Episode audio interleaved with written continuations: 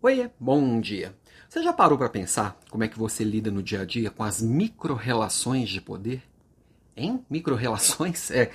É o seguinte, quando eu sou gestor de alguém, essa relação é muito clara, existe uma hierarquia e eu fui colocado numa posição que eu exerço uma, um poder formal sobre aquela pessoa. Posso ser o, o, o, gestor dela, eu posso ser o dono da empresa, eu posso ser o contratante, eu posso ser o prefeito da cidade, qualquer coisa nesse sentido. Eu estou formalizando uma relação de poder. Eu, do meu dicionário aqui interno, não sei se existe essa, essa definição aí tão clara, eu chamaria de macro-relação de poder, tá? Mas e as micro-relações de poder? São aquelas relações do dia a dia que eu não tenho um poder formal sobre a pessoa, mas eu estou ali numa posição que eu estou ditando as regras daquela relação. Te dou um exemplo, sei lá. Quando eu vou num restaurante e sou atendido por um garçom. O garçom não é meu empregado, mas eu vou pedir para ele o que eu quero, o que eu desejo, falar como eu quero, como eu desejo e dar clareza no que eu espero que ele faça. É uma micro-relação de poder. Que a hora que eu sair dali eu já não tenho mais relação nenhuma, mas enquanto eu tô lá, eu, eu meio que sou responsável por essa, por, por essa relação naquele micro momento, né? E ou outro exemplo aqui, talvez esse a gente possa explorar um pouquinho mais, já que nós estamos num momento de retomada da economia e muita gente está trocando de emprego, muita gente está buscando recolocação. Eu vejo no LinkedIn todo dia gente reclamando dos processos seletivos, da postura dos selecionadores, seja o RH, seja os gestores, sejam as pessoas que estão ali envolvidas, seja a agência. É uma micro-relação de poder.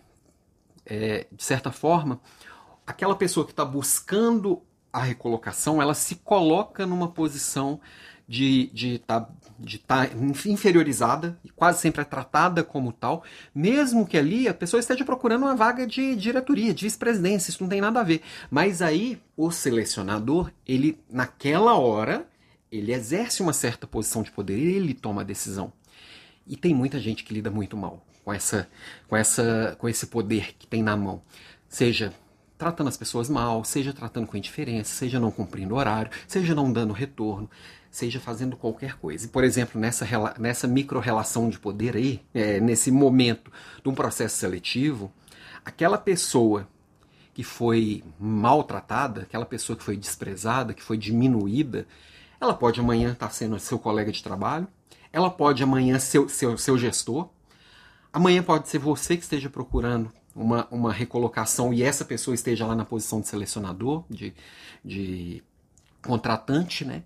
E, ou mesmo que não tenha nada disso, aquela pessoa está indo embora falando com uma opinião formada a respeito daquela empresa que ele acabou de entrar, a respeito daquelas pessoas que ele acabou de lidar. Aquela pessoa também está ali escolhendo. Pode ser que seja uma pessoa incrível e que na hora que você fizer uma proposta fala, gostei do fulano. Ele chega lá e fala assim, não, nessa empresa eu não quero. Então, assim, micro-relações de poder, né? Voltando aqui no tema central.